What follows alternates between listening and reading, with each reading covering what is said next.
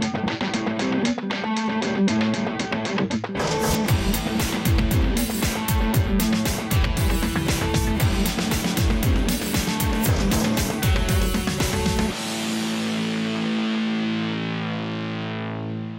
Hallo zur neuen Folge von Gerrits Tagebuch. Man sieht, unsere Nächte werden länger, die Augen sind klein, wenn wir in solche Helligkeit rauskommen.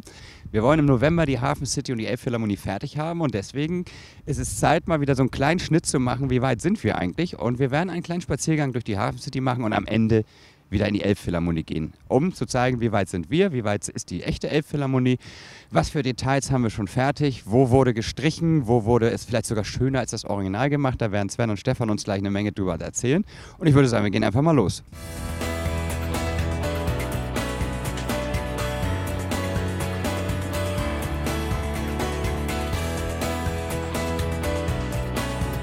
An dieser Stelle stehen wir super, um den sogenannten Dorschern goldenen Schnitt zu erklären. Nämlich wir müssen hier und da was streichen, da mal ein Haus wegnehmen, weil der Platz reicht ja nie aus. Und am Ende soll die Hafen City, City A realistisch, aber B auch super interessant aussehen. Und da habt ihr eine Menge gestrichen, geschnitten, verkleinert, vergrößert.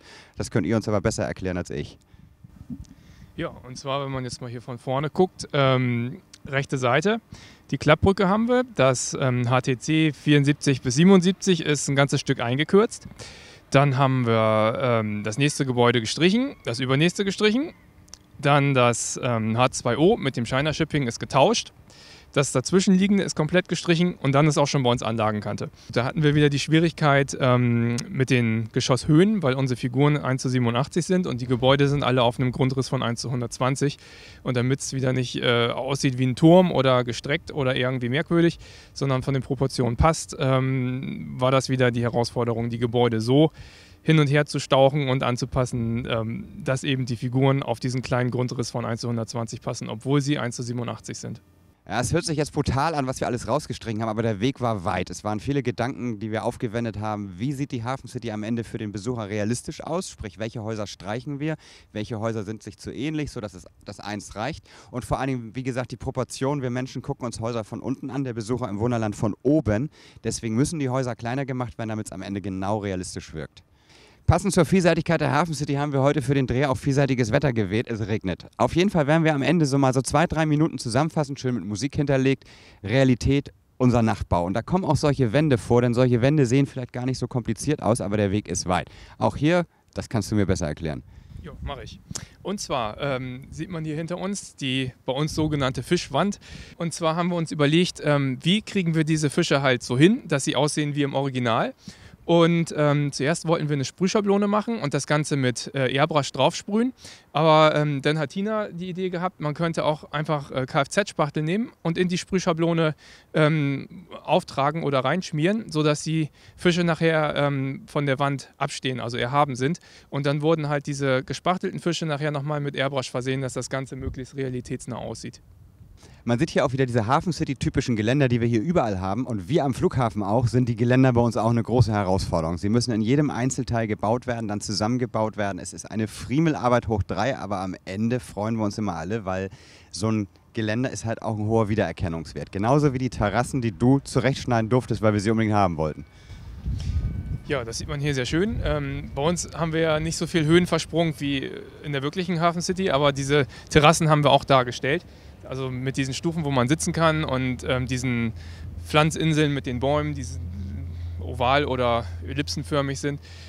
Und ähm, ja, in diesem Bereich findet man sehr viele Details, auch diese Sitzmöglichkeiten oder auch die verschiedene Pflasterung. Das haben wir alles ähm, versucht darzustellen, dass man halt möglichst viel reinbekommt, was auch wirklich in der Realität vorhanden ist. So, jetzt ist der Zeitpunkt gekommen, damit wir mal in die echte Elbphilharmonie schauen, wie weit die denn sind. Ich weiß, wir sind im Endsport, gibt noch viel zu tun, aber ich glaube, die haben noch mehr zu tun. Schauen wir mal nach.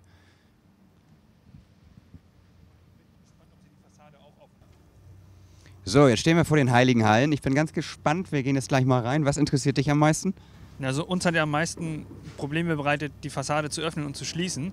Jetzt möchte ich mal sehen, wie die Gelenke in groß aussehen. Also Alles klar, unser Öffnungsmechanismus, damit man den Konzertsaal sieht. Mal gucken, wie die das hier gelöst haben. Ja, hier stehen wir an der ersten Stelle, die definitiv bei uns weiter ist. Denn die Rolltreppe ist bei uns fertig, sie ist sogar schon fertig beleuchtet. Aber anhand so eines kleines, kleinen Details wie der Rolltreppe können wir mal erklären, wie weit eigentlich die Arbeitsschritte sind, um sowas hinzubekommen. Denn wir haben ja auch da wieder den Anspruch gehabt, dass wir ein bisschen was verändern mussten, um es unseren Gegebenheiten anzupassen. Weil hier war auch wieder die ganze Skalierung das Problem, weil wir einen kleineren Grundriss haben, eine andere Höhe, aber unsere Figuren sollen sich natürlich nicht den Oberkörper abtrennen, wenn sie die Rolltreppe hochfahren die Rolltreppe ist nicht wie jede Rolltreppe einfach gerade, sondern gebogen. Das heißt, wir mussten eine Kurve skalieren, genauso wie die Tube. Und da sind wir eigentlich recht gut nachher, als wir die ersten Skalierungsprobleme bewältigt hatten, vorangekommen und haben die dann Stück für Stück halt aufgebaut, noch ein paar kleine Details versteckt und wir hatten natürlich den großen Vorteil, wir haben unsere Tube nicht gespachtelt, sondern mit Folie ausgelegt. Das heißt, da haben wir schon gleich den Spannungsrissen vorgebeugt. Und wenn man auch bei uns hochfährt, wird man nachher dieses wunderschöne Panorama sehen können.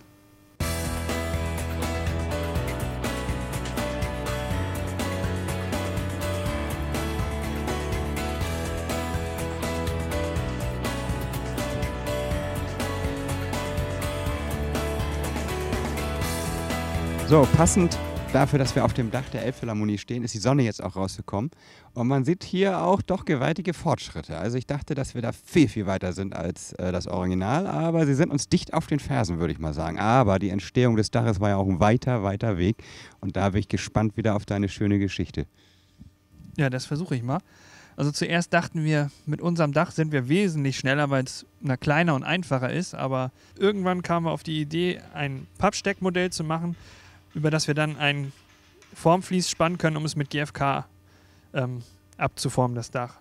Und nachdem es fertig war, fing die Arbeit auch richtig an. Das heißt, jetzt musste man schleifen, spachteln, schleifen, spachteln. Dann haben wir einmal zwischenlackiert, um zu gucken, gefiel immer noch nicht. Das heißt, die Farbe wieder abmachen, wieder schleifen, wieder spachteln und jetzt anpassen. Und wenn ich mir das so angucke, naja, also vielleicht werden wir ganz knapp vor denen noch fertig mit dem Dach.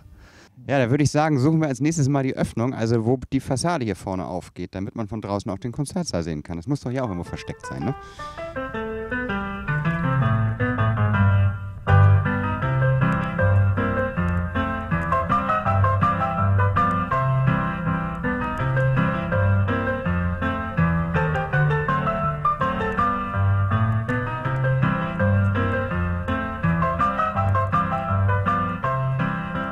Da ist sie. Das erinnere ich noch. Das ist die Säule. Und von hier aus müssen wir acht Schritte. So, das heißt, hier muss das Aluprofil irgendwo sein. Wo ist das? Das haben die zwei Stockwerke tiefer, meinst du? Okay, das haben die hier irgendwie vergessen. Also das heißt, mit hier mit vorne in Elbphilharmonie öffnen, auf Knopfdruck wird hier nichts, wenn die sich nicht beeilen. Ne? Also die Fassadentrennung, also diese Fuge haben sie ja schon, aber äh, dann müsste hier doch auch ein Schnitt sein, oder? Da wird bestimmt einer kommen. Also hier angezeichnet ist es schon, aber im Beton sehe ich noch nichts. Aber es muss auch zwei Stockwerke tiefer sein. Aber ich glaube, da werden wir auch nichts sehen. Wir gucken jetzt trotzdem mal nach, aber ich glaube, da sind wir weiter.